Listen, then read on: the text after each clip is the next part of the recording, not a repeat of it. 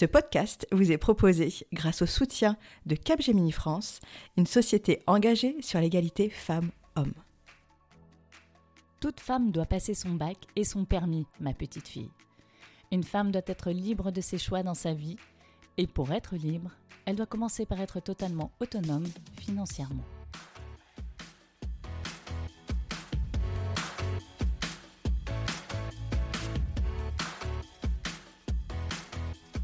Bonjour à toutes et bienvenue dans Ma Juste Valeur, le podcast référent en matière d'égalité salariale qui lève les tabous autour des femmes, de leur rémunération et de l'argent. Je suis Insa Felassini, juriste financier, experte et professeure de négociation de rémunération, militante pour l'égalité salariale, présidente de l'association Ligne France et créatrice de ce podcast. Pour cette nouvelle saison, j'ai décidé de faire un pas de côté et de prendre de la hauteur afin de comprendre les véritables enjeux que dissimule le tabou autour des femmes et de l'argent. Est-ce que la société a toujours tenu à l'écart les femmes de la sphère économique ou est-ce une construction de notre société contemporaine? Est-ce que c'est vrai que les femmes ont des difficultés à parler d'argent ou est-ce que c'est plutôt la société qui les censure lorsqu'elles s'emparent du sujet? Et puis comment font ces femmes qui semblent en gagner et être si à l'aise avec la question? Comment ont-elles fait pour s'affranchir des attentes et du regard de notre société? Pour répondre à ces questions, je reçois deux fois par mois des femmes de tout horizon. Des autrices, journalistes, médecins, comédiennes, dirigeantes, femmes politiques, et ensemble nous allons démystifier la notion d'argent, puis esquisser des solutions pour conquérir ce dernier bastion du patriarcat. La liberté économique annonce et précède la liberté politique. Alors en avant toutes mesdames et bienvenue dans ma juste valeur.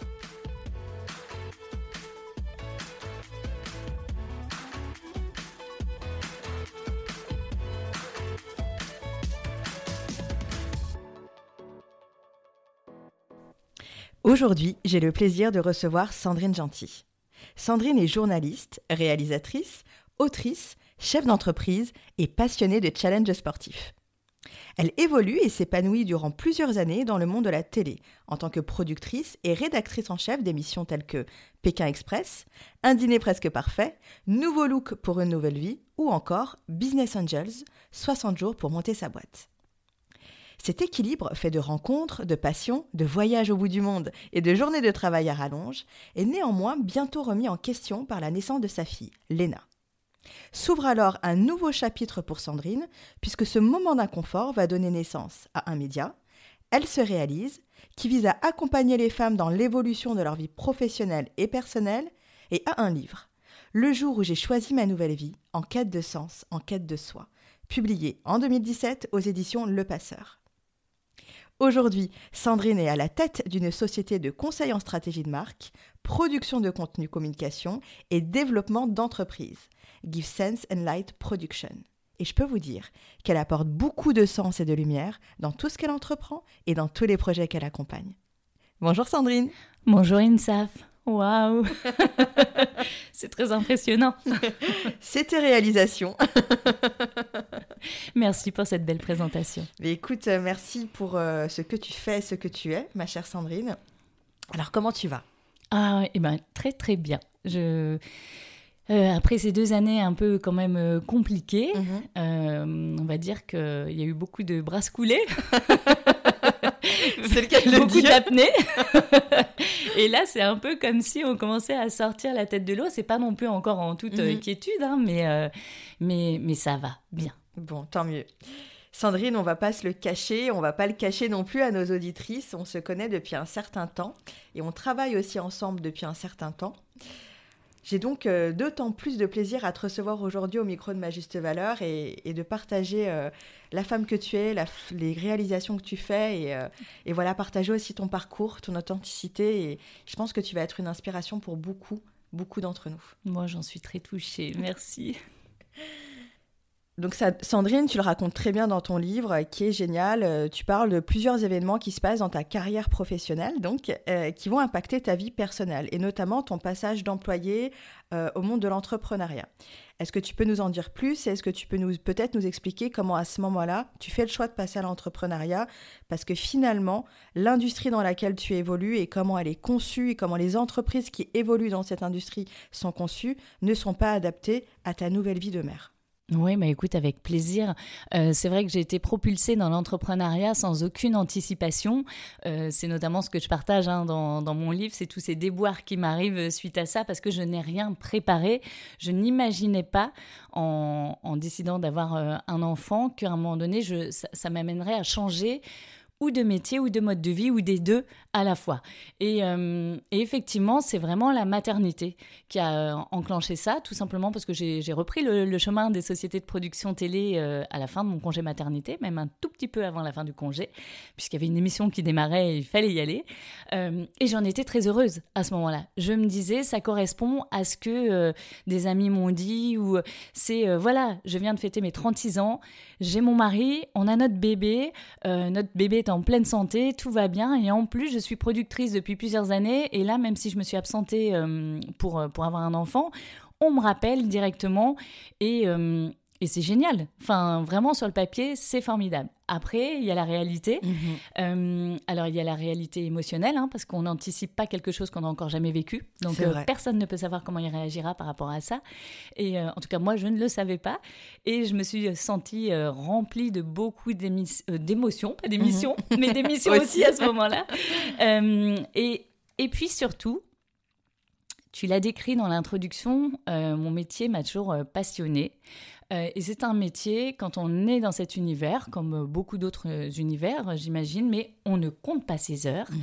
Et on est au bureau dans les heures de bureau, mais comme on réalise des émissions avec des témoins, des candidats, euh, eh ben, il faut s'en occuper. Eux sont disponibles à la fin de leur propre journée. Donc ça veut dire que nous, nos journées se poursuivent dans les, la soirée, mhm. quand c'est en tournage dans la nuit aussi, hein, parce que, ou en montage également.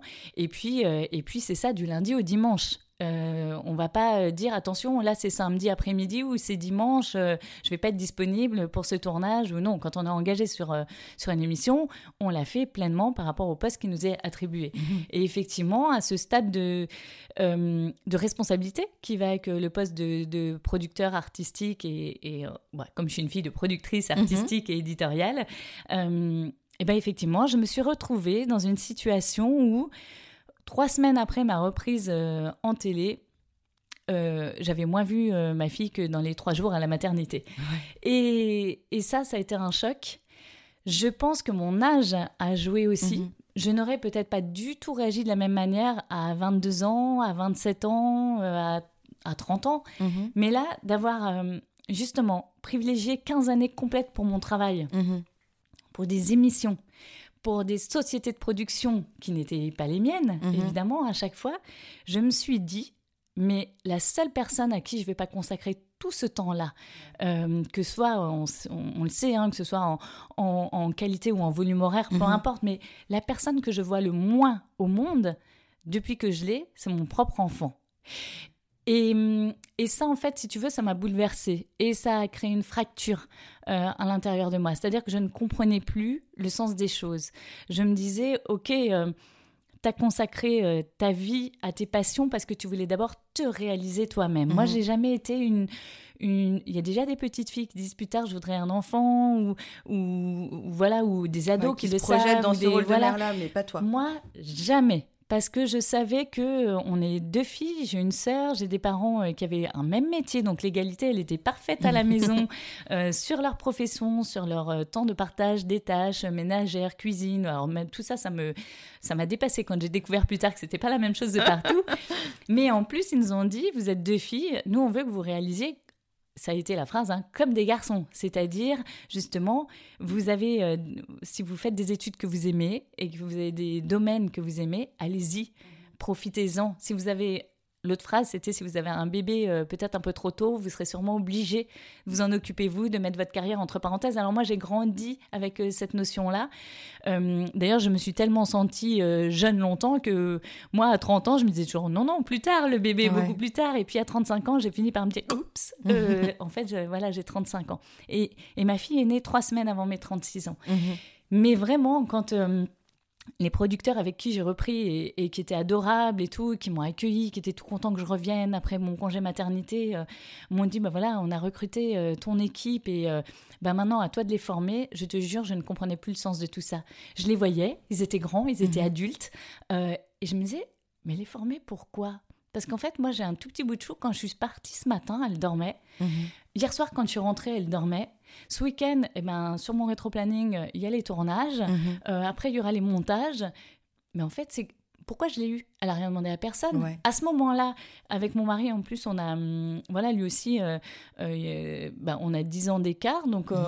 tous les deux, on a fait le choix d'avoir un bébé un peu plus tard. Et je me suis dit, mais si c'est quelqu'un d'autre que moi qui l'élève, euh, mais, mais pourquoi je les fais venir au monde en fait? Ouais, ouais, c'est cette question qu'on se pose toutes en fait, on fait pas des enfants pour ne pas les voir.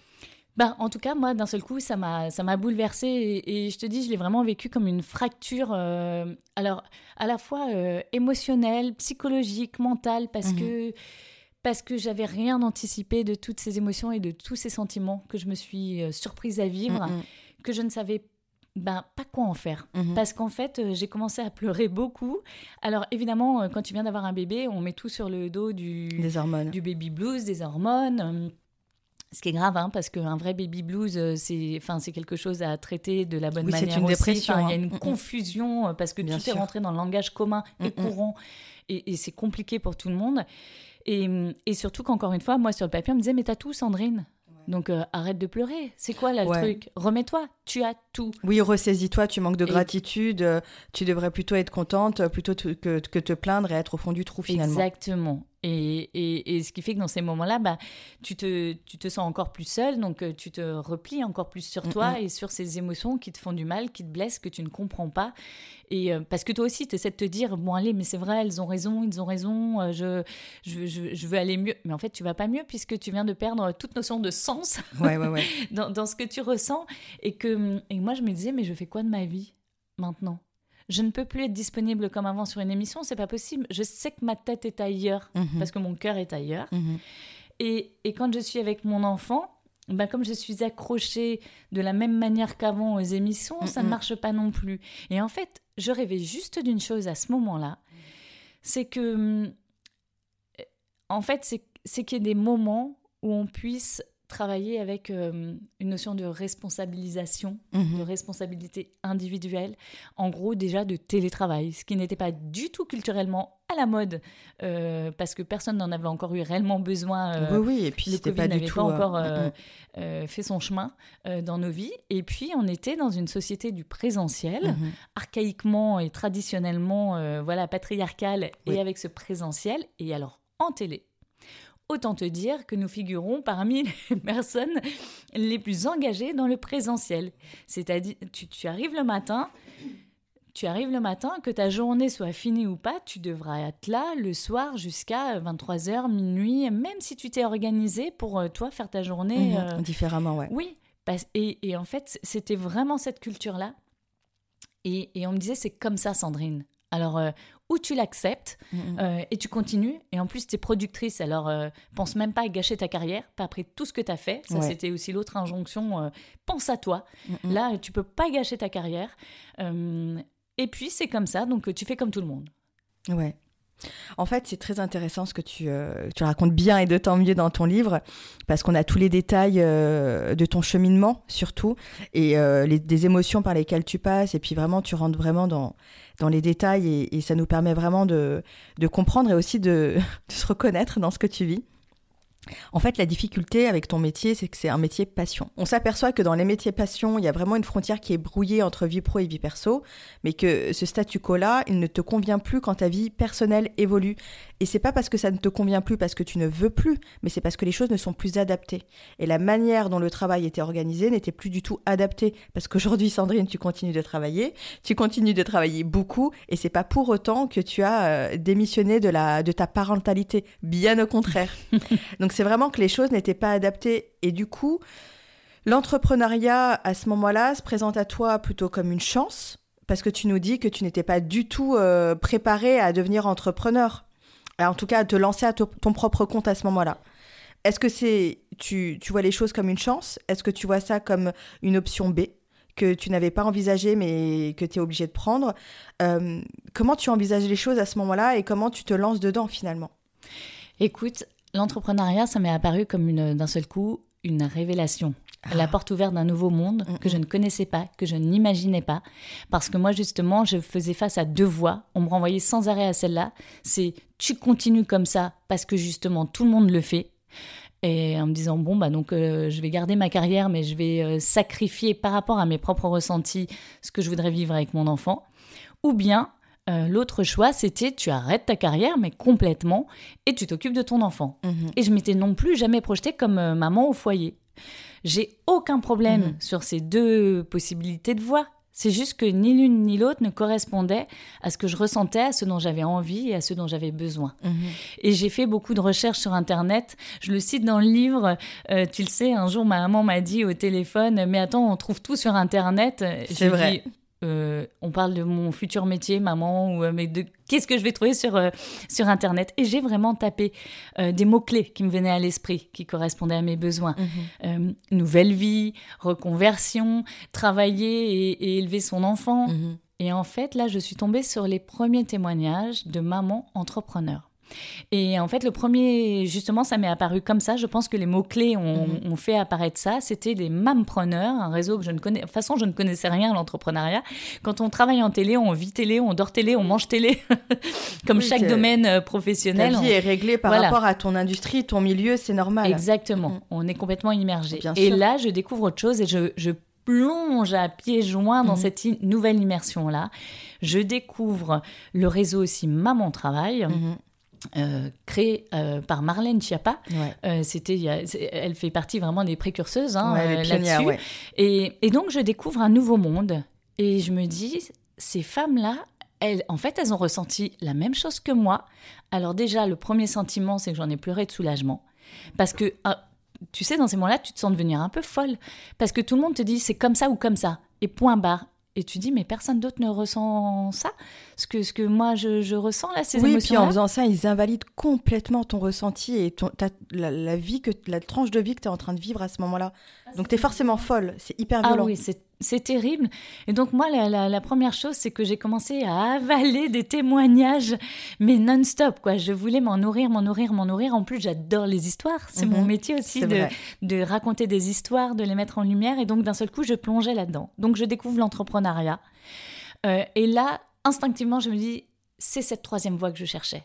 Les deux autres ne me correspondent pas. Mhm. Les seules que je connaissais, c'est celle-ci. Maintenant, je fais quoi de ça? Et c'est là où je me mets à chercher euh, des idées, des...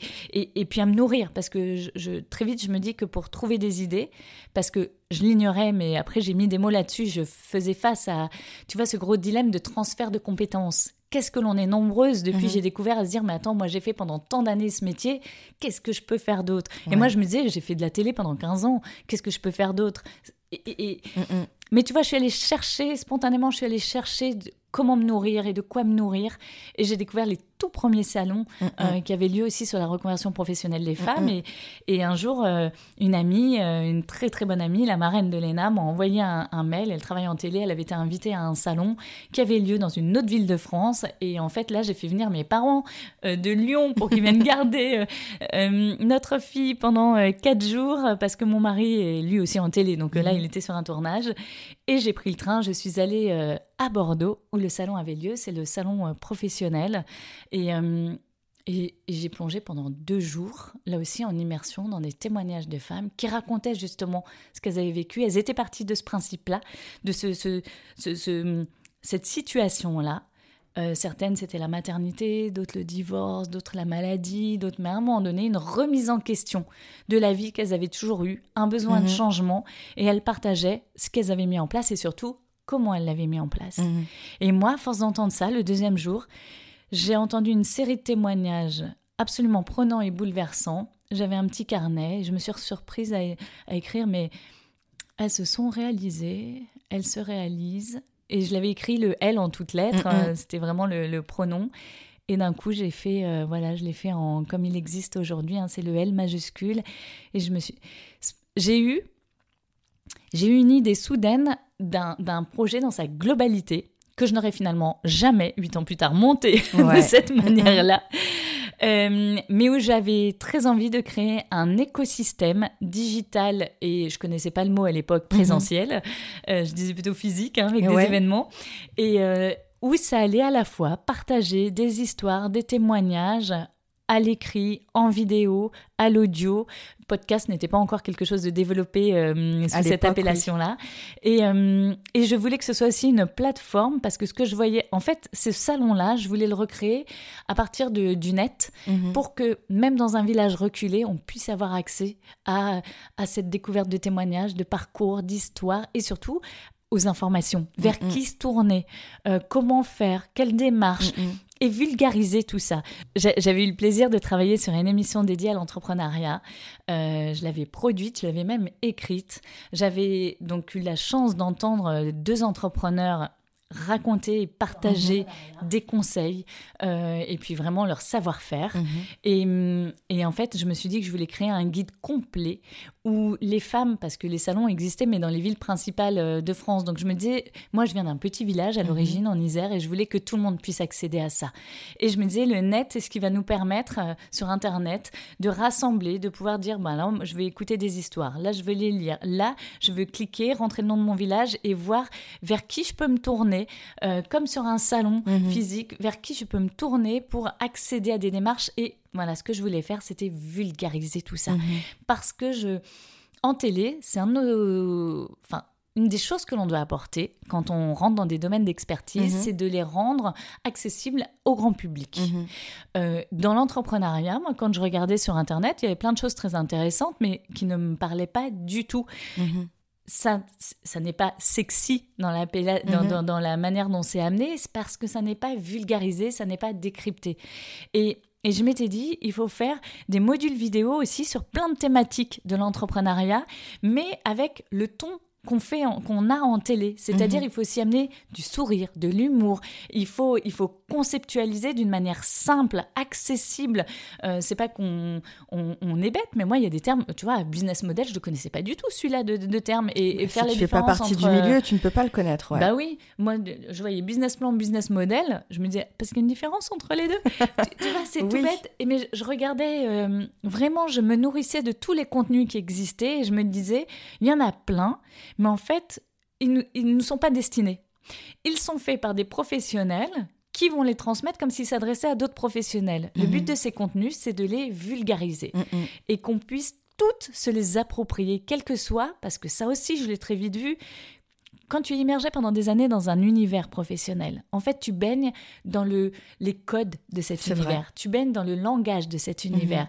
Mhm. Euh, et en fait, et là, ça fait quelques années que je travaille pour euh, de belles entreprises, je me suis rapidement aperçue qu'un même mot n'avait pas la même signification dans l'entreprise ou moi en, société de production télé. C'est vrai. Et que donc, euh, c'est ce travail de décryptage qu'il faut faire. Et quand un professionnel transmet son savoir dans une vidéo, notamment courte en général, mhm. hein, ce qu'on appelle maintenant tuto, parce que ça s'est beaucoup développé aussi depuis, et eh ben ce travail, il est hyper important.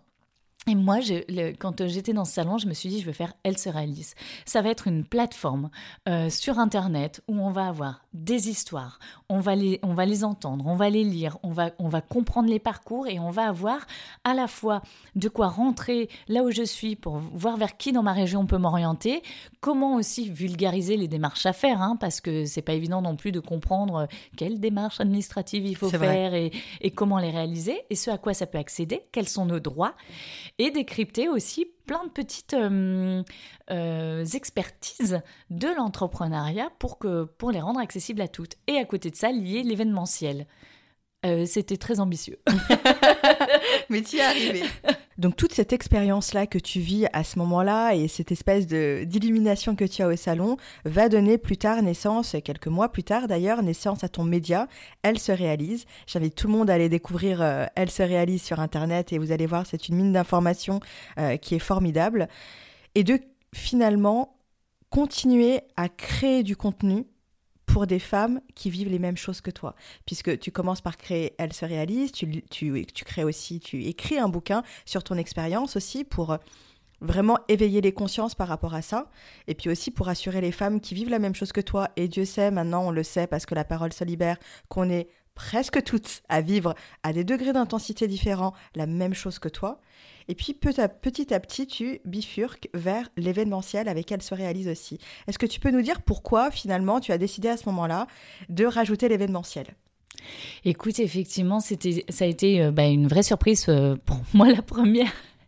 Parce que euh, le média, quand j'ai voulu le, monter, en tout cas toute cette plateforme, j'étais toute seule. Ça mhm. faisait 15 ans que je travaillais avec des équipes et que quand tu as une idée et un concept, eh ben après, il y a toutes les personnes qui gravitent autour de toi et qui vont permettre qu'une idée passe à quelque chose de concret. C'est vrai que l'émulation collective, elle est quand même... Mais c'est euh, surtout les savoir-faire. Parce que moi, je me suis retrouvée avec. Euh, alors, je vais recruter donc une équipe. Euh, alors, un webmaster et j'ai rencontré une superbe webmaster. Mhm. Mais après, il aurait fallu que j'ai toutes les équipes qui me mettent en place une technologie que je ne connaissais pas. En fait, je voulais comme créer un, un vrai salon en mhm. ligne. Euh, mais c'était il y a huit ans. Depuis, il y en a pas mal qui sont créés. Mais et je me suis retrouvée alors, à essayer aussi de trouver des financements pour le. Donc, tu vois, à m'éparpiller un peu mhm. dans, dans, tout ce qu'il fallait faire pour finalement mm, bah, passer de l'idée au projet. Mhm.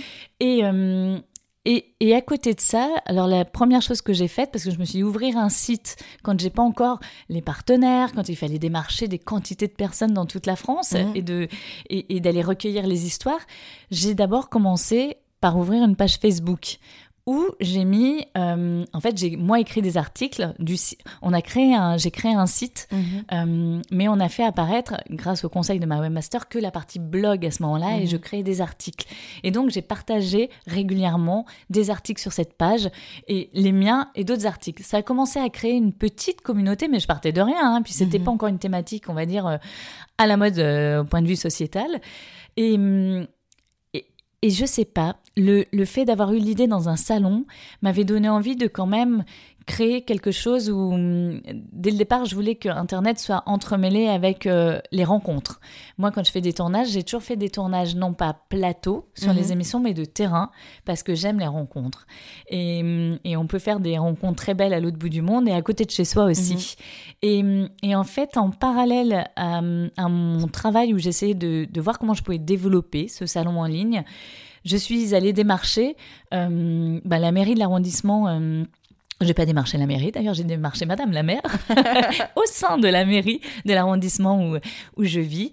Et j'y suis allée avec mon pitch, mon concept, euh, pas de dossier avec moi. Je voulais vraiment qu'on soit, qu'on fasse connaissance, qu'on soit mhm. les yeux dans les yeux. Et, et une rencontre, c'est aussi une question de feeling. Hein. Des fois, il y a des super euh, projets qui peuvent se faire, mais si la rencontre n'a pas lieu... S'il n'y a pas d'alchimie, il n'y a pas d'alchimie. Et écoute, j'ai rencontré une femme euh, extrêmement à l'écoute qui m'a consacré une heure de son temps, mais une heure plein et, pleine même. Et à la fin de cette heure, elle m'a dit Sandrine, les clés de la mairie sont à vous. Vous voyez avec ma directrice de cabinet qui est à côté euh, une date qui conviendra à tout le monde parce qu'il faut que les salles soient disponibles et que vous, vous puissiez avoir le temps de préparer votre événement. Mais euh, avec grand plaisir, j'accueillerai votre événement. Cette femme, c'est Delphine Burkley. Elle est, euh, c'est son deuxième mandat au sein de la mairie du 9e, euh, euh, un arrondissement dans lequel elle a grandi d'ailleurs, elle. Et elle n'était pas encore maman et, au moment où moi je l'ai démarchée, mais, mais encore une fois, il n'y a pas que la maternité qui déclenche aussi une remise en question et un, un besoin de, de, renouveau ou de vivre différemment sa vie. et donc, elle a été totalement à l'écoute de ma proposition. Elle m'a fait confiance. Alors moi, j'étais, euh, j'avais carte blanche. Je, faisais vraiment le concept, elle se réalise. Mhm. Et euh, j'ai réuni une, équipe autour de moi avec euh, Mathilde, Stéphanie, Clara, euh, voilà, trois super euh, filles talentueuses et qui travaillent aussi en télé. Et donc on avait le même langage. C'était beaucoup plus facile pour travailler parce que là, à ce moment-là, on a mis en place un événement et moi je l'ai mis comme un... Je n'avais jamais créé d'événement de cette manière-là, mhm.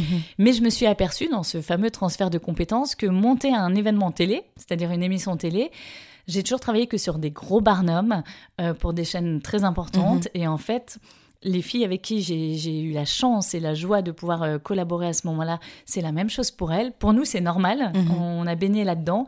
Et en peu de temps, euh, on a monté le premier événement, Femmes, elles se réalisent. Il a eu lieu au mois de février 2016, si ma mémoire est bonne. Et on attendait... Euh, pour me préserver un petit peu, euh, l'équipe de la mairie avait euh, réservé euh, des salons où même si on avait été 80, ça aurait eu lieu fourni. et en fait, bah, dès le discours d'entrée de bienvenue de Delphine Burkley et, et, le mien, il y avait la queue dans la cour de la mairie. Les salons étaient remplis et débordaient. Alors à la fin des discours, on est allé dans la salle du conseil pour ramener tout le monde. Donc tout le monde est sorti et et on a enchaîné. Et puis là, il y avait encore la queue dans les escaliers jusque dans la cour. Et donc euh, l'après-midi, on l'a vécu euh, dans la salle de spectacle de, de, la mairie du 9e. Et toutes les éditions suivantes, chaque année, ont eu lieu dans la salle de spectacle parce que parce qu'en fait, euh, la première année, il y a eu quasiment 1000 femmes qui sont venues. Mhm. C'était pas connu. Je n'avais décroché aucun sponsor. Donc la communication était très restreinte. C'est quand même parti d'une simple page Facebook. Je n'avais même pas encore ouvert le site internet Elle se réalise, puisque j'avais pas encore grand chose à mettre, tout simplement. Et, euh, et, là, je me suis aperçue que la demande, elle était immense. Mhm. Les femmes sont venues de tout Paris. Et au fur et à mesure des éditions, quand avec les réseaux, ça a pris aussi de l'ampleur, euh, les femmes sont venues de toute la France pour cette journée-là. Ton histoire, elle me met les poils. Alors moi, je la connais évidemment. J'avais très envie que tu la racontes à notre auditrice parce que vraiment, moi, ce que j'essaie de transmettre comme message à, toutes les auditrices qui nous écoutent, c'est de ne pas s'arrêter à un événement de leur vie. En général, bon, voilà, on a toutes des vies, hein, des vies qui sont très riches. Euh, on est toutes dans des tranches de vie euh, qui sont très riches, différentes aussi. Et au fur et à mesure que vraiment j'interroge des femmes, je les interviewe, ça fait trois ans que je fais ce podcast, vraiment je m'aperçois que toutes euh, réalisation qui est vraiment assez incroyable prend son origine dans un événement qui est pas très cool au départ. Et en fait, ce que je trouve formidable, c'est de voir à quel point nous les femmes, on a cette capacité-là à transformer les choses. Et tu vois, toi, Sandrine, tu as cette capacité-là à transformer un événement où tu es perdu, un instant T, euh, tu sais pas ce que tu dois faire, tu choisis entre ton job, entre ta fille, entre ta vie perso, entre ta vie pro, on te montre et on essaie de te convaincre qu'il y a que deux choix qui sont faciles, qui sont disponibles, parce que c'est les plus faciles. Et toi, tu vraiment, c'est ta force et ta puissance interne que tu connais pas à ce moment-là, et aussi la vie, qui te dirige vers un troisième choix, qui te montre la voie. Et toi, une fois où tu es parti un peu en éclaireuse avec ta lampe euh, frontale, hein, tu es parti trouver la voie, tu la proposes à d'autres femmes et tu te rends compte qu'en fait, ça fait énormément d'écho et ça a énormément de résonance.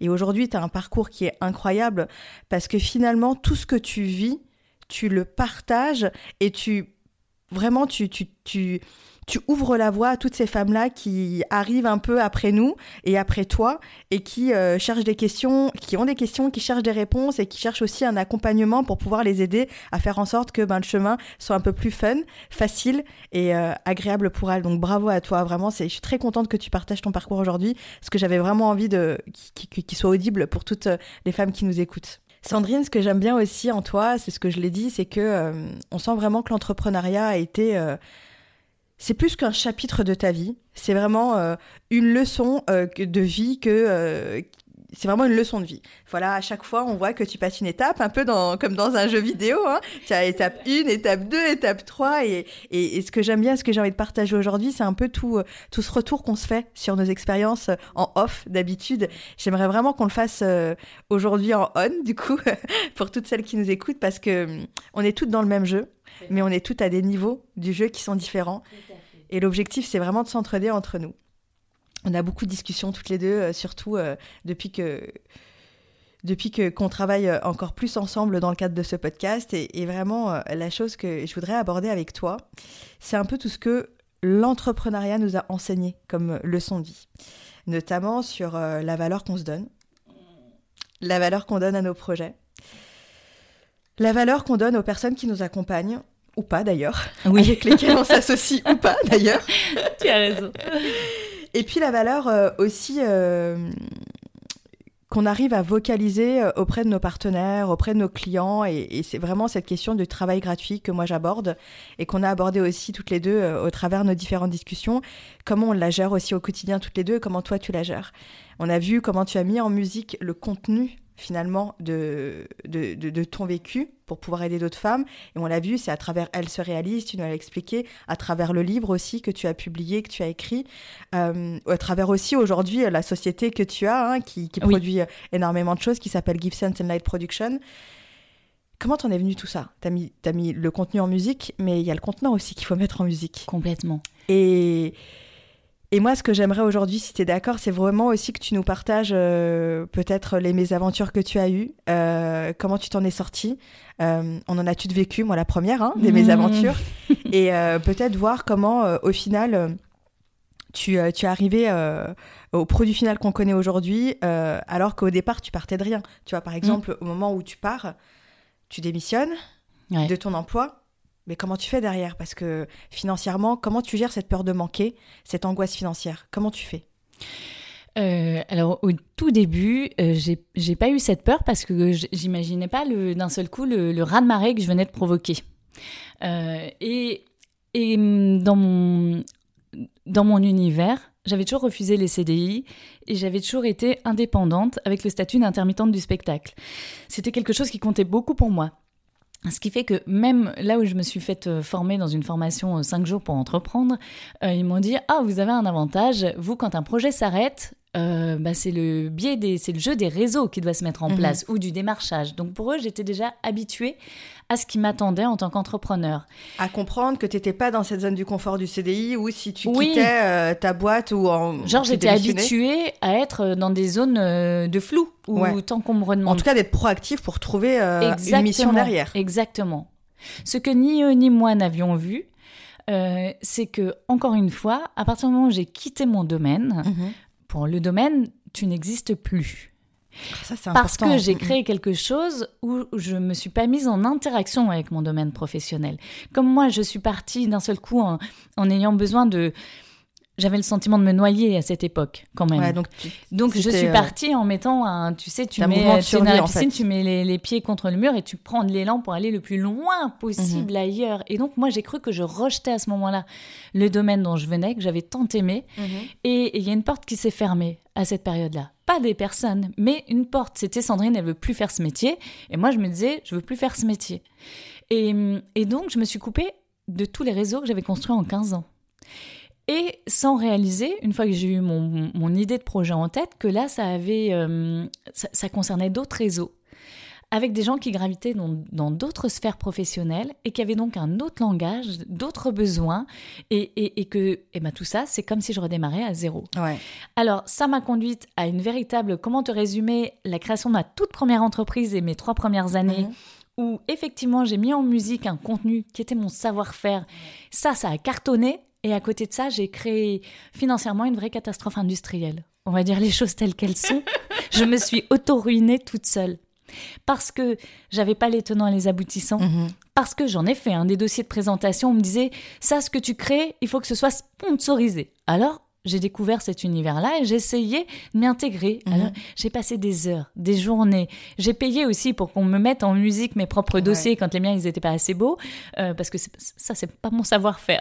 Moi, je fais le, les Ouais, idées, les contenus et le aussi, hein. rédactionnel. Mhm. Voilà. Et je, ma, ma, ma webmaster, qui est aussi graphiste, me faisait de superbes dossiers. Mais comment tu présentes Je suis habituée à pitcher, Mhm. à présenter des dossiers devant des patrons de chaîne, des dirigeants, des... Mais, mais je, on parle de la même chose. Mhm. Et là, moi, je ne sais pas comment ça marche le, le sponsoring. Je ne sais pas ce qu'ils attendent. Je ne sais pas ce que je dois mettre en avant. Tu sais, on est dans un, univers de cases. Je ne sais pas quel bon mot je dois mettre dans la bonne case à quel bon moment. Et en gros, j'ai des super rencontres. Mhm. Les gens m'apprécient beaucoup. Ils me disent à chaque fois, c'est super ce que vous faites. D'ailleurs, j'aimerais bien être sur la scène de votre prochain événement. Mhm. Alors ça, j'en ai reçu des quantités de demandes. Mais il y avait personne pour mettre un peu d'argent dedans. Et à la fin, c'est même moi qui ai dit à mon conseiller, parce que hum, la première année, je me faisais euh, accompagner, qui lui ai dit mais arrêtez de me féliciter, je suis allée me former chez vous parce que pour moi, vous étiez euh, mon opposé. Moi, je suis mhm. dans l'artistique, l'éditorial, la création de contenu, et vous, vous êtes dans la finance. Mhm. Et en fait, vous me félicitez parce que la marque décolle, mais les caisses, elles se vident. Et alors, euh, la première année, ben, j'avais mis un, beaucoup d'argent dans le capital parce que j'avais suivi les conseils aussi, mhm. chose que je n'ai jamais refaite quand j'ai créé ma deuxième entreprise. je le partage dans le livre. Je voulais partager tous les écueils en me disant si ça peut servir à quelqu'un derrière et lui évite de faire ces, ces erreurs que j'ai faites par méconnaissance de, de, du domaine, autant que ça serve. Mais, et, et, et donc, j'ai aucun problème à en parler. Au contraire, tout ce qu'en gros, j'ai appris plus tard qu'il ne fallait pas faire parce mhm. que j'ai eu l'opportunité d'interviewer de très nombreux entrepreneurs, femmes, mhm. hommes. J'ai vu ceux qui arrivaient de cet univers, qui avaient des papas, des mamans, des frères, des sœurs, des cousins, qui mhm. pouvaient leur dire non, non, mais ça, attends, ça, tu démarres pas, pas ça, euh, pas du tout. Alors qu'en théorie, on apprend ça. Il faut faire d'abord telle étape et telle autre étape. il y a mhm. beaucoup de théories en France. Hein. On démarre toujours par Alors, beaucoup on adore les théories, on adore dogmatiser tout, tout plein de choses, mais euh, par Moi, je vais te dire, euh, Insaf, j'ai été euh, formée quand même et accompagnée la première année par des gens qui était plein de bonne volonté, mhm. plein de très bonnes connaissances théoriques, mais qui étaient en CDI depuis leur entrée dans la vie active. Alors pour moi, il y a un moment où maintenant je le sais, ça n'est pas possible.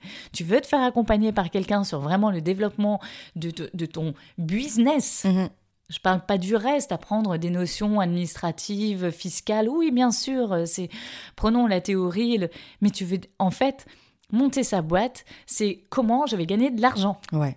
Et moi, avant, quand euh, ils m'ont dit, tu connais déjà le biais de euh, quand une émission s'arrête, euh, il faut que tu sois proactif pour en trouver une autre. Oui, mais quand je trouvais une autre mission pour le métier que je faisais, j'avais un salaire à la fin du mois. Là, je me suis retrouvée à faire un boulot énorme à la fois de contenu, d'artistique, de démarchage, mais à la fin du mois, il n'y avait plus personne pour me payer. Et tout le monde me disait, j'adore, c'est génial, mais il n'y a, y a, y a, personne pour mettre de l'argent. Et donc j'ai cherché différents, on m'avait entraîné sur le sponsoring, après sur le mécénat. Résultat, j'ai créé des statuts différents. Mm-hmm. Hein. J'ai quand même réussi à créer trois statuts d'entreprise différents. Une première société de production, associée après à une association, associée après à un fonds de dotation. Mm-hmm. Autant te dire que toutes ces créations, déjà, elles m'ont coûté de l'argent que tout le travail que j'ai fait pour les alimenter en contenu, mais tout le travail que j'ai fait pour les faire connaître des marchés, mhm. euh, des potentiels mécènes, des potentiels sponsors, m'ont coûté de l'argent. Mhm. Invisible, mais c'était mon travail. Lui, il n'était pas rémunéré à sa juste valeur, il n'était pas rémunéré du, tout. Et donc, au bout d'un moment, il n'y avait plus d'argent dans l'entreprise. Je me suis autofinancée, j'ai ramené encore mes économies, encore mes mhm. économies, pendant que moi, je n'étais toujours pas euh, payée. Et donc, à la fin, j'ai vécu une vraie catastrophe industrielle, puisqu'à la fin de mes trois premières années d'entrepreneuriat, j'ai fait le choix de liquider mon entreprise.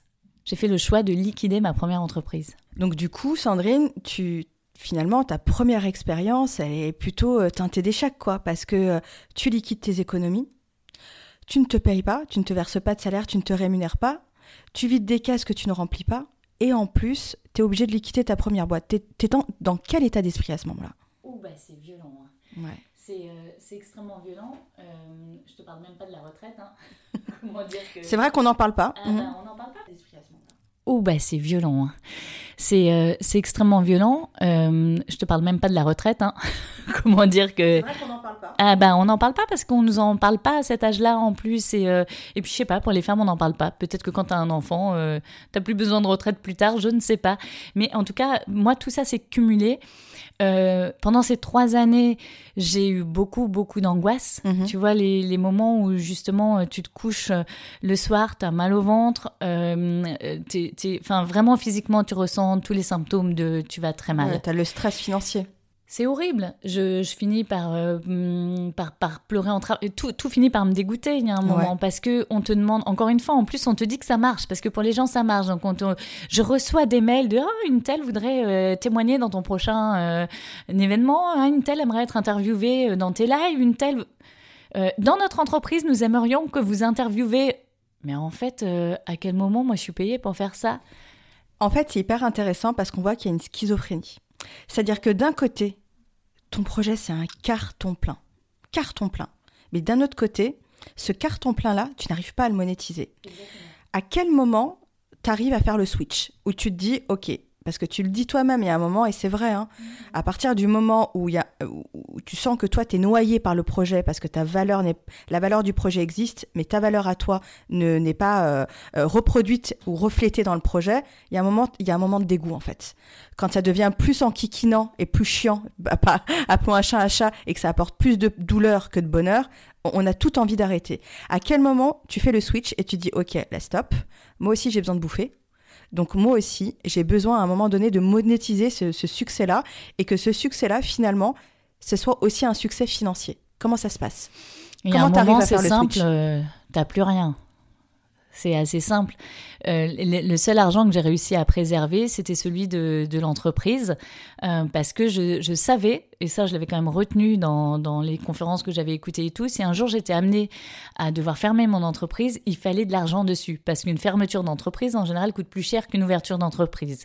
Donc ça, je l'avais gardé en tête, mhm. euh, vraiment, pendant trois ans. Donc j'avais laissé de l'argent sur le compte de l'entreprise. Par contre, moi, toutes mes économies, mhm. mes 15 ans euh, de, de, travail où j'ai fait des économies, où j'avais aussi euh, gagné de l'argent avec la télé, où j'avais... Je n'avais plus rien. C'est simple. Et mon mari, qui au début euh, était vraiment très inquiet pour moi que je me lance dans l'entrepreneuriat, m'avait soutenu financièrement aussi à un moment donné en mettant de l'argent dans l'entreprise et tout. Et, et, quand à un moment, je me suis dit, attends, moi j'ai tout perdu. Mais ça remontait à, à beaucoup d'économies. Je n'ai vraiment plus rien je ne suis pas payée. Donc là, j'ai plus rien, je peux plus faire les vases communicants en fait. Tu sais, ce moment où, ben en fait, t'arrêtes quand euh, tu peux plus, sinon tu tires jusqu'au bout parce qu'en plus, malheureusement, quand un projet plaît, Mhm. Ça t'entraîne dans une spirale où à chaque fois on te dit mais ça va marcher, il y a forcément un moment où, euh, où ça va rentrer. Mhm. Sauf que entre temps personne ne me donnait les vraies clés.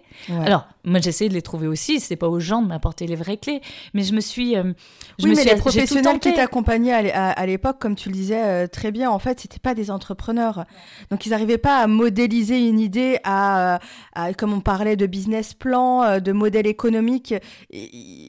Pour eux, ça entrepreneur, conceptuel. exactement. C'était, tu avais monté ta boîte, tu avais ta légitimité, comme on dit là-bas, homme-projet, euh, parce que ce que j'avais monté correspondait à mon parcours professionnel.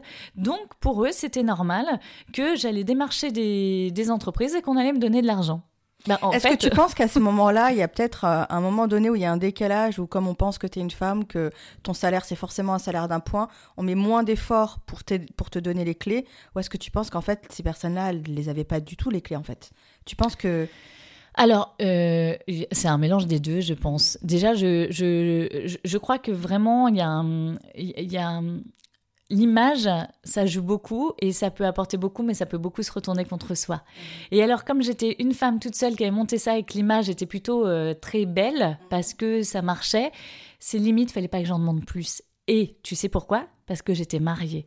Et qu'en gros, c'était ah, pas grave si mon business y rapportait de l'argent. J'étais mariée. Mon mari était à ce moment-là en CDI euh, en télé, gagnait très bien sa vie. J'avais mon bébé, il fallait pas que j'aille chercher plus loin.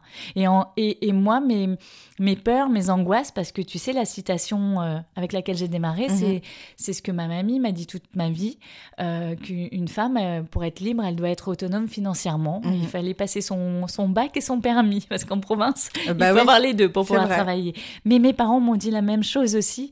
C'est vraiment quelque chose de, de, de, de que j'ai reçu et qui pour moi participe de mon identité. je pense que ça, ça a participé, ce décalage-là, entre deux mondes, celui de mon éducation et celui de d'un seul coup dans lequel je me suis auto-projetée hein, dans ce monde mhm. de l'entrepreneuriat et des personnes qui m'ont alors accompagnée.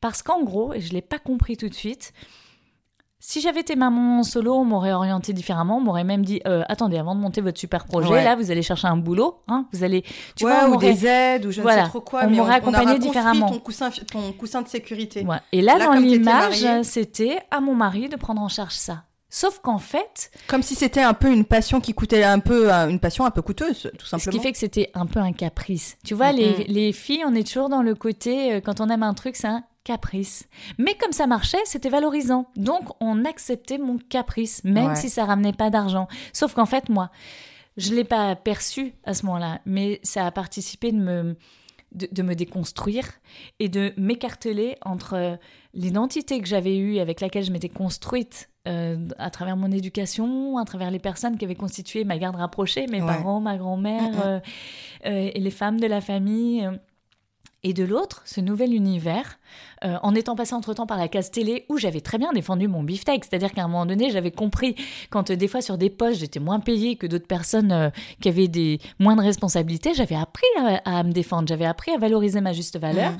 Je connaissais les codes de ce milieu et je savais négocier mon salaire. Et dans l'entrepreneuriat, où je ne connaissais plus aucun code des univers que je démarchais, mmh. que je ne connaissais pas le langage, et où en plus j'ai été finalement au fur et à mesure tu vois, on me faisait des. D'ailleurs, c'était. Mais ma petite Sandrine, ce que vous faites, c'est drôlement bien. Eh bien, c'était. Pourquoi je voulais en plus gagner de l'argent, quoi? Ouais, c'était limite infantilisant, quoi. Et c'est vrai que tu mets un doigt sur quelque chose de très intéressant. C'est pas parce que tu as su négocier ton salaire ou que tu as été formé à le négocier et que tu es très bonne dans cet exercice-là que tu peux faire la même chose quand tu passes de l'autre côté, que tu deviens entrepreneur ou freelance ou indépendante. Tout à fait. Parce qu'il y a d'autres éléments qui se mettent en place. C'est tu sais, j'ai été capable de négocier mon salaire en télé, j'étais capable de dire même sur un programme que j'adorais, ah non, là je sais que je me fais avoir, mhm. pour ce tarif-là, je ne le fais pas. Et à renoncer euh, en, réel, en entretien, mhm. à la proposition. Bon, dans ces moments-là, souvent, quand euh, c'est là où on te rappelle, ouf, on m'avait rappelé. Mais, mais j'avais pris le risque de, de dire non. parce que tu savais aussi qu'ils avaient les moyens, que c'était pas du tout les prix du marché. Donc à un moment donné. Euh, et en fait, là-dedans, je connaissais ma valeur. Après, si on m'appelait, c'est parce qu'on la voulait, cette valeur-là. Sinon, il y avait d'autres personnes de très grande valeur. Mais c'est aussi, il y a la valeur, parce la voulait personnalité, du ce qu'on. Voilà.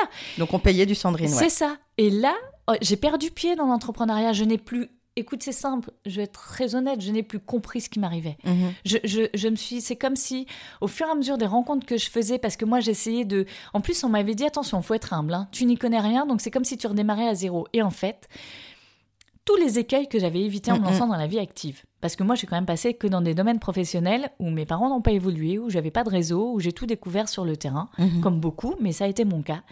Jamais je me suis retrouvée dans je perds confiance en moi, je me conduis, euh, je, je, me remets dans le, la peau du syndrome de la bonne élève, euh, du syndrome de l'imposteur. J'ai évité ça tout le temps parce qu'à chaque fois je me disais je sais ce que je veux faire, je sais ce que ce qui m'anime et je sais ce que je vaux au fur et à mesure de mes expériences. Bien sûr. Je suis arrivée dans l'entrepreneuriat, on m'a tout tellement déconstruit, on m'a fait changer d'image sur moi-même, je me suis tout pris de plein fouet. Ouais. Alors à 36 ans, j'ai eu mon enfant. Entre 37 et 40, euh, mes trois années d'entrepreneuriat, mhm. j'ai perdu tout de qui j'étais.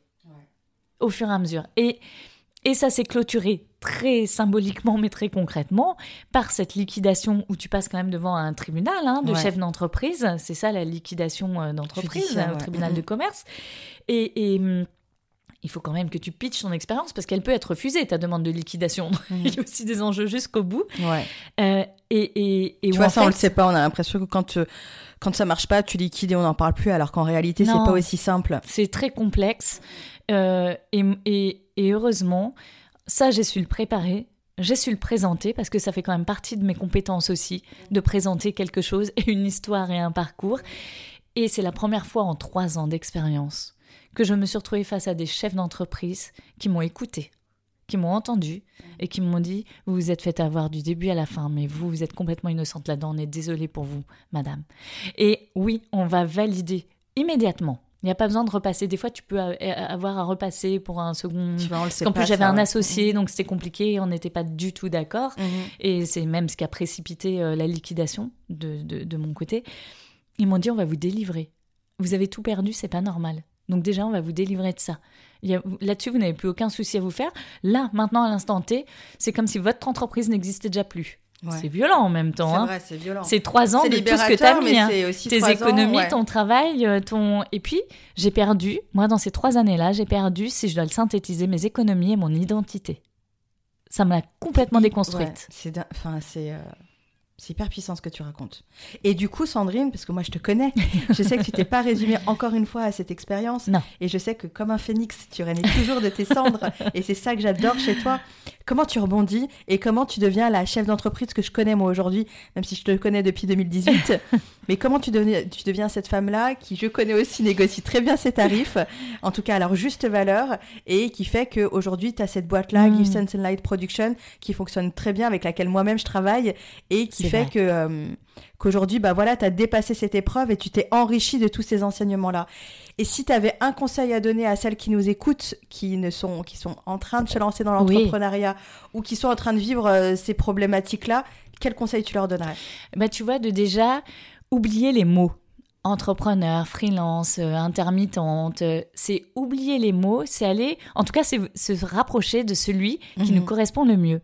Moi, quand je suis sortie, j'avais plus donc plus de plus de compte bancaire. Tu vois même mon assurance, je sais plus quoi, où j'avais mis des sous de côté, même elle a été vide. Tu te rends compte matériellement, c'est assez dingue. non, mais j'ai plus rien. C'est dingue. Tu quand je te dis que couper de mon identité, c'est que là vraiment tu es à l'opposé de ce en quoi tu t'es construite. C'est-à-dire que d'un seul coup, tu es dépendante. Euh, t'es marié, t'as un enfant, ton couple, euh, il est quand même sacrément mis à mal par rapport à tout ce que tu viens de vivre, et c'est le moment où tu te retrouves dans la plus grande vulnérabilité et fragilité de toute ta vie, parce que maintenant que t'es maman, que t'as un enfant, eh ben, tu dépends d'un seul coup financièrement de ton mari. alors tu te rends compte toujours le choc psychologique que j'ai vécu à ce moment-là Ouais, j'imagine. Moi, je sais qu'on m'a dit, vous savez, euh, au début de mon accompagnement, les maris, souvent, il y a des divorces parce qu'ils supportent pas les femmes entrepreneurs. Moi, j'ai vu la manière dont on accompagnait les femmes entrepreneurs. Ce C'est pas les hommes qui se braquent contre les femmes. C'est qu'à un moment donné, quand aujourd'hui encore 70 à 80 des femmes entrepreneurs, au bout de trois ans, ne se salarient toujours pas ou ne gagnent pas plus d'en moyenne 1500 euros par mois. Et bien souvent, c'était des femmes cadres qui avaient un autre type de revenu. Mhm. C'est juste que ça met à mal tout l'écosystème familial. Et qu'au début, le mari, il est là. Mais lui aussi, ça a des réminiscences. Hein. Le changement de vie de quelqu'un, ça a des réminiscences pour l'autre ah bah, aussi, et même psychologique. Donc à un moment donné, tu sais, c'est comme un ricochet qui fait des vagues, qui fait des vagues. Il y a la patience la première année. La deuxième année, c'est un peu... Euh, mais pourquoi avec tout ce que tu fais, tu gagnes pas d'argent La troisième année, bah, c'est niette. Et, et moi, je, vois maintenant, en tout cas, je comprends qu'il y a d'autres choses dans les séparations des couples dans lesquelles les femmes se sont lancées dans l'entrepreneuriat. C'est juste qu'à un moment donné, si on conduisait, on accompagnait les femmes pour que vraiment d'entrée de jeu, le but, ce soit pas qu'elles aient fini leurs deux ans d'indemnité en ayant développé leur marque euh, et faisant partie du quota des entrepreneurs. Non, c'est en gagnant de l'argent tout de suite. Tu vois, c'est un vrai, c'est un vrai challenge ça. Et, et, et, et, moi, quand je me retrouve après ces trois ans sans boîte, sans économie, sans moyens pour euh, et complètement dépendante de la vie que j'ai créée, mais finalement, moi, j'ai plus, je, je, peux plus avoir d'impact dessus. Je suis plus décisionnaire. C'est vrai. Je me suis raccrochée à un grand instinct de survie. qui est plus fort que moi. Alors, je te cache pas que j'ai énormément euh, pleuré, que j'ai pas dormi pendant des nuits, que j'ai cauchemardé, que c'était c'était ouais, c'était une période assez dure quand même. Compliquée, mais que je me suis raccrochée. C'est tu vois justement à dire, il y a un moment, j'ai su très bien gagner ma vie. Mhm. Alors je vais oublier ce côté entrepreneuriat, qui commençait en plus à devenir aussi un mot euh, en vogue, tu vois. Et c'est le conseil que je pourrais donner, c'est de dire, en fait, je me suis repositionnée, je, me suis recréé une posture en me disant, quand j'étais intermittente, je gagnais très bien ma vie. Donc, je vais me remettre, je vais arrêter de me dire, je monte ma boîte. En fait, finalement, ça veut rien dire. Je vais essayer de vendre mes prestations. Et je me suis remise là, là-dedans. J'adore. Et, et, tu vois, c'est ce conseil que je pourrais donner, c'est que quand tu crées, euh, d'ailleurs, avec les personnes que, que j'accompagne dans le développement de leur marque, moi, je, travaille beaucoup avec elles, évidemment, sur tout ce savoir-faire en expertise, image, identité, tout, tout ce qu'il faut mhm. pour la notoriété, la visibilité, enfin, mais je travaille sur leur environnement le leur, ce dont elles ont besoin, leurs vrais moyens, leurs vrais enjeux, tu vois, mais de vie au quotidien et leur manière de le vivre, parce qu'on est toutes différentes là-dessus aussi, donc je le prends en compte. Et derrière, le but, c'est de dire, mais toi, tu te sens bien dans la peau d'une freelance, mais pour l'instant, euh, fais tes prestations en freelance. Te fais pas suer, essaie de trouver le bon statut, à, à ouvrir une entreprise, à, payer déjà un compte bancaire là-dessus, à payer des charges, à payer... C'est... Redirige-toi, au moment où il y a un projet qui te tient à cœur, vers le statut qui te correspond le mieux. Ouais si c'est possible, mm, mm. évidemment. Et à partir de là, tu vois, moi, je me suis reprojetée dans, euh, je me suis mise sur des sites euh, de freelance mm-hmm. en me disant, mais finalement, intermittente, j'étais freelance. Donc, j'ai enlevé toute la chape de plomb de l'entrepreneuriat avec trop de choses, et, tu vois, qu'elle est dans tous les sens. Euh, j'ai pas essayé d'alimenter une boîte, j'ai mm. essayé de regagner de l'argent moi. Ouais. Et finalement, c'est ce qui t'a un peu sauvé parce que en réalité, ah ben, même totalement. Bah, tu vois, à partir du moment où tu as commencé à te percevoir non plus comme une entrepreneur avec une boîte, avec euh, tout le bagage émotionnel, culturel et sociétal que tu es obligé de porter quand tu as, ce, ces cartables-là, ce bagage-là, et que tu as commencé à. Cette valise-là. Cette valise-là, ouais, cette valise émotionnelle. ouais.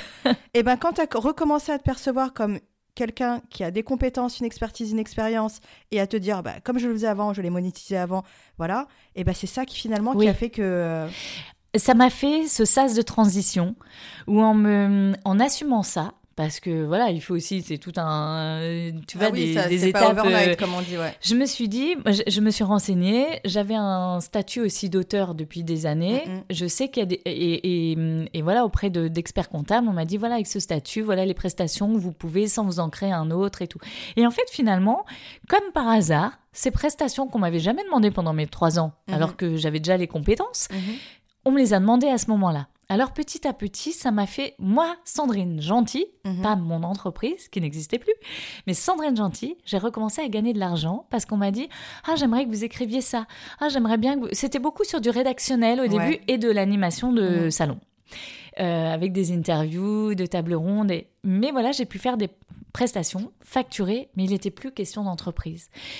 Dans en, parallèle, j'ai fait une démarche que je n'avais pas faite pendant mes trois années d'entrepreneuriat, c'est je ne, je ne m'occupais plus, je vais le dire, de Pôle emploi. Mmh. Moi, réactualiser un truc qui n'allait rien m'apporter à part des démarches administratives à m'en mettre par-dessus la tête, j'avais dit niette. Pour eux, je ne suis rien, ils me donneront rien, donc euh, je, je m'en occupe rien faire, ouais.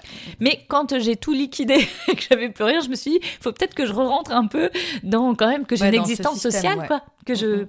Donc, en parallèle à ma démarche de d'essayer de trouver des contrats freelance, euh, et ben je suis retournée euh, chez Pôle Emploi mhm. pour dire euh, bonjour, voilà ce que j'ai vécu. Et je suis tombée sur une conseillère adorable qui a juste halluciné mhm.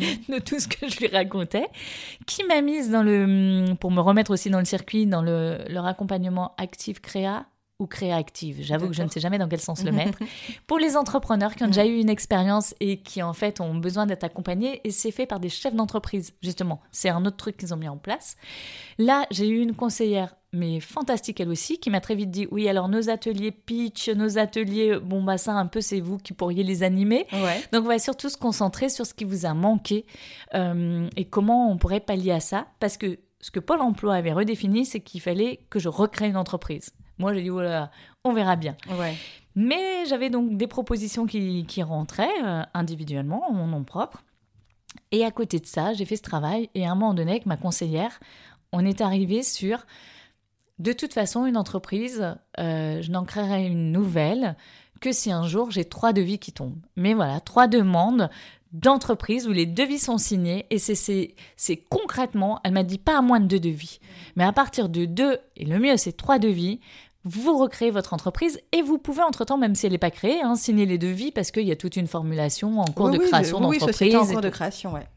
Écoute, il a suffi que on acte ça mhm. verbalement, en ayant fait le cheminement, hein, mhm. évidemment, que je rentre et que pour moi ce soit très clair. J'allais passer je ne sais pas combien de mois ou d'années à déjà continuer à prendre les commandes qu'on me passait euh, avec mon statut euh, d'auteur et de, mhm. de, prestations comme ça. Mais et l'entreprise, on verrait. De toute façon, j'ai démarché plus les entreprises. Donc euh, pour moi, eh ben, tu sais quoi, dans le mois qui a suivi, j'ai eu trois demandes de devis.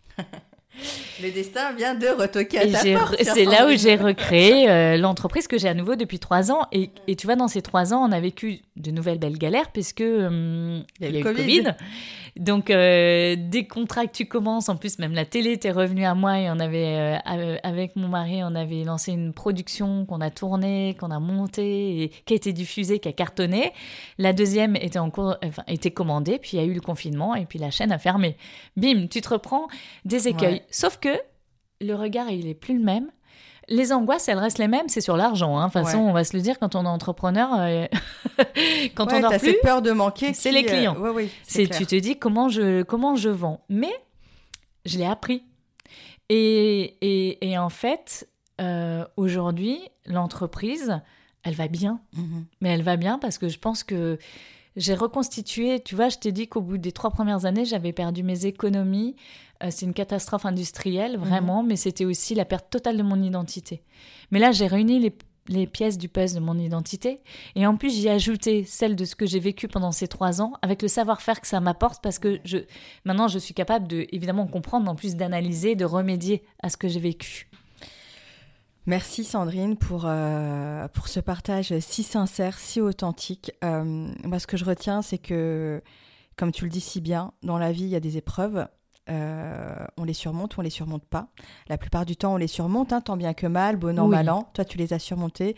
Et moi, ce que je vois aujourd'hui et ce que j'adore aussi dans ce que tu partages, c'est qu'en fait, tu dédramatises l'échec.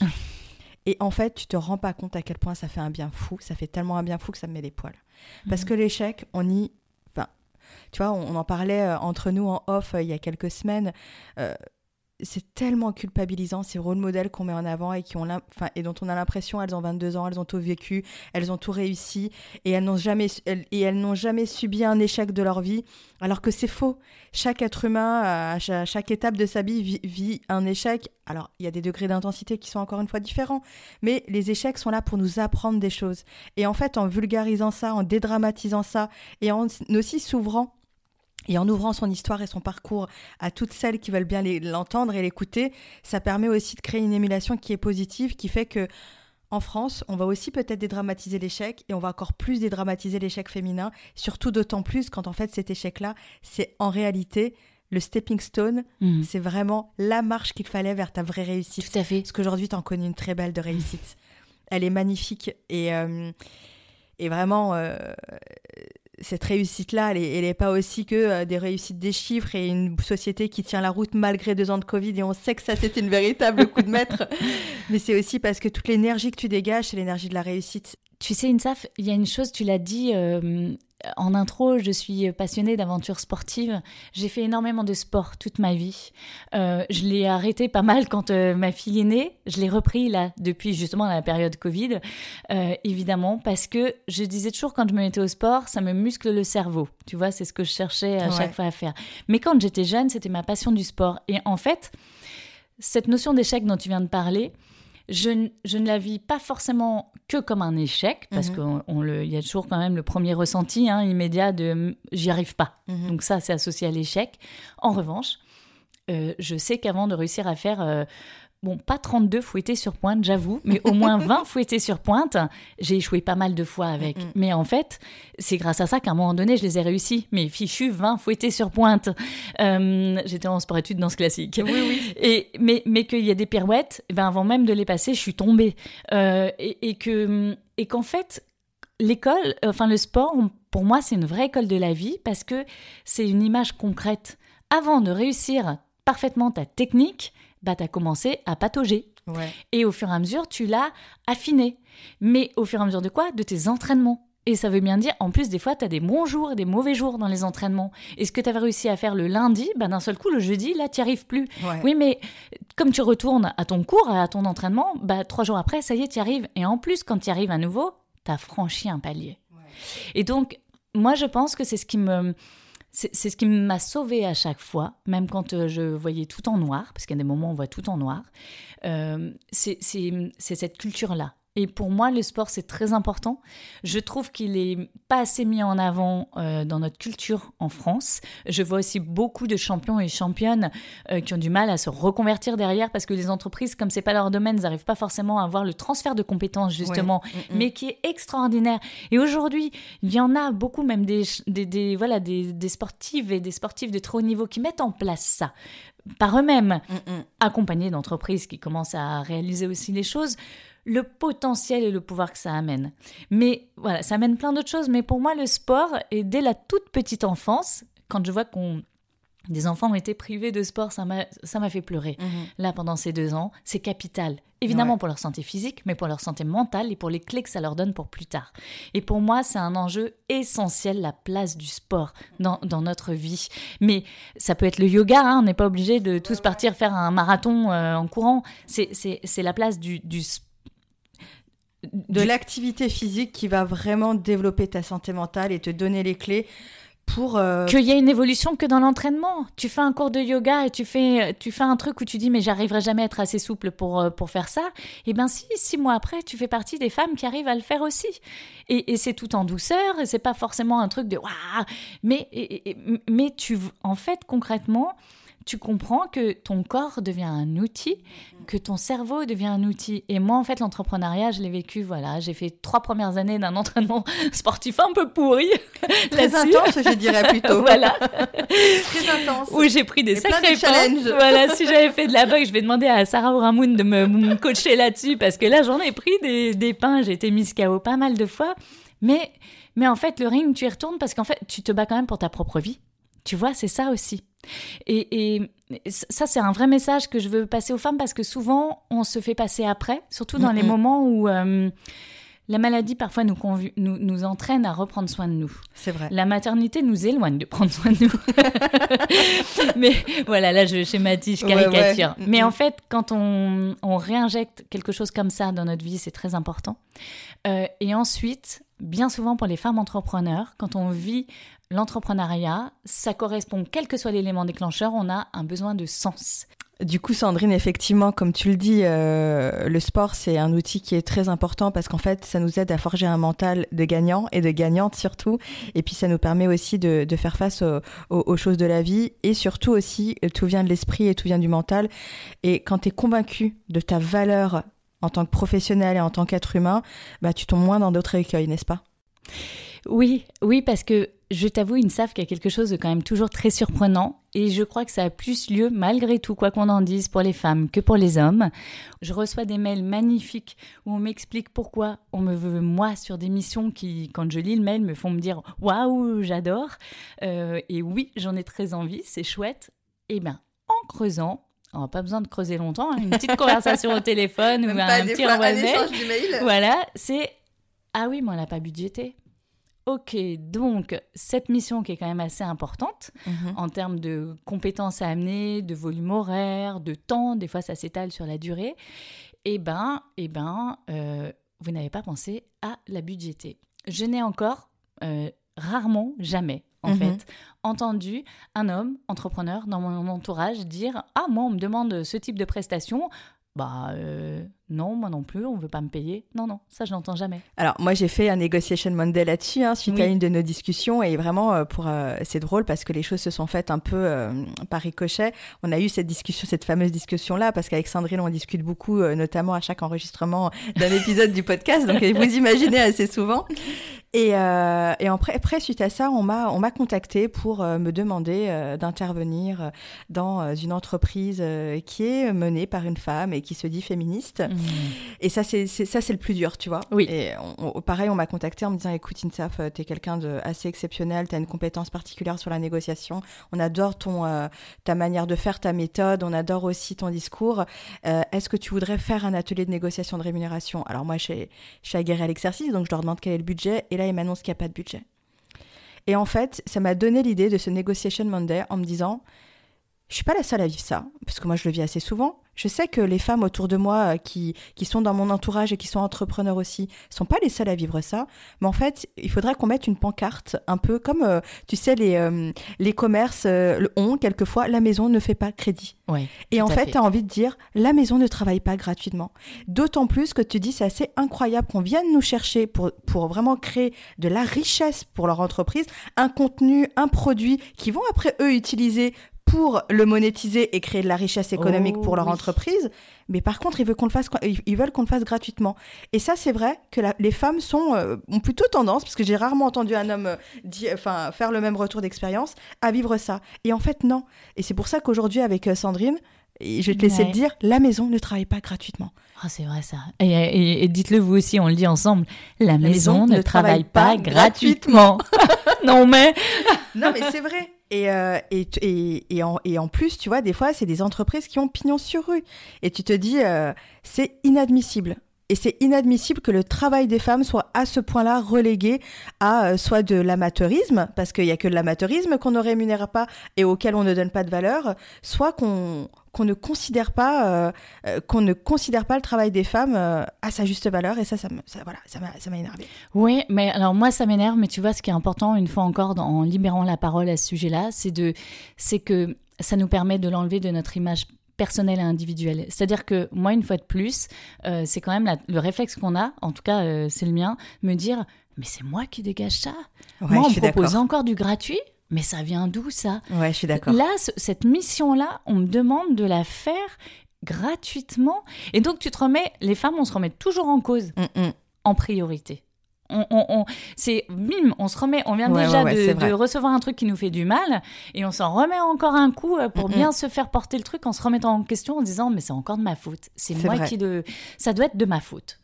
Alors qu'en libérant la parole, comme euh, là tu viens de le faire et comme tu le fais avec ton podcast, euh, eh ben on voit que non, c'est encore quelque chose où oui c'est super ce que tu fais, tu as la compétence, tu as l'expertise et en plus, tu amènes ta singularité, donc tu as une valeur ajoutée qui est normalement ta juste valeur. Oui, mais tu n'en as pas besoin, quoi, c'est pas grave. ouais, non, mais c'est incroyable. Et c'est principalement sur les femmes. Et c'est vrai que Sandrine, euh, c'est vrai que moi je m'étais fait une fois cette remarque, je m'étais dit, mais attends, euh, ils sont sérieux là? Pourquoi ça m'arrive encore à moi?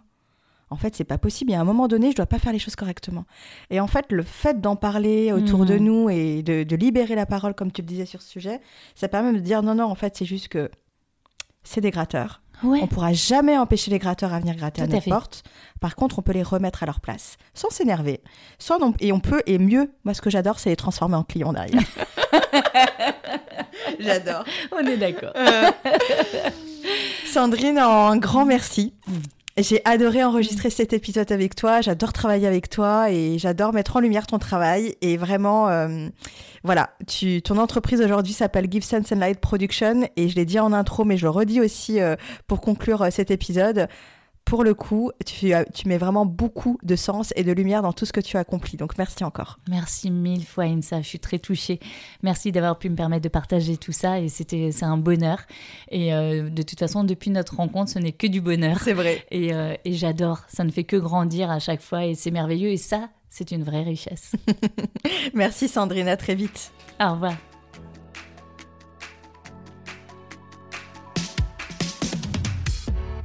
Cet épisode vous a plu? Sachez que Ma Juste Valeur, c'est aussi et surtout des formations en e-learning pour mettre un terme aux inégalités salariales, conduire le changement en entreprise et vous apprendre à négocier la rémunération que vous méritez. Si vous souhaitez agir concrètement sur les inégalités salariales, améliorer et développer votre politique d'attraction et de rétention des talents, Préparer et outiller vos étudiants et étudiantes à la dure réalité du marché du travail et du monde de l'entreprise, ou encore sortir de la salle d'attente de votre vie pour enfin obtenir une rémunération à votre juste valeur, une seule adresse www.majustevaleur.com. Et pour toutes celles et ceux qui souhaitent soutenir Ma Juste Valeur, vous pouvez noter ce podcast en indiquant bien sûr 5 étoiles, partager, relayer et nous suivre sur les réseaux sociaux ma juste valeur. Enfin, souvenez-vous, ne laissez personne décider à votre place de votre juste valeur. Déterminez-la, assumez-la et défendez-la.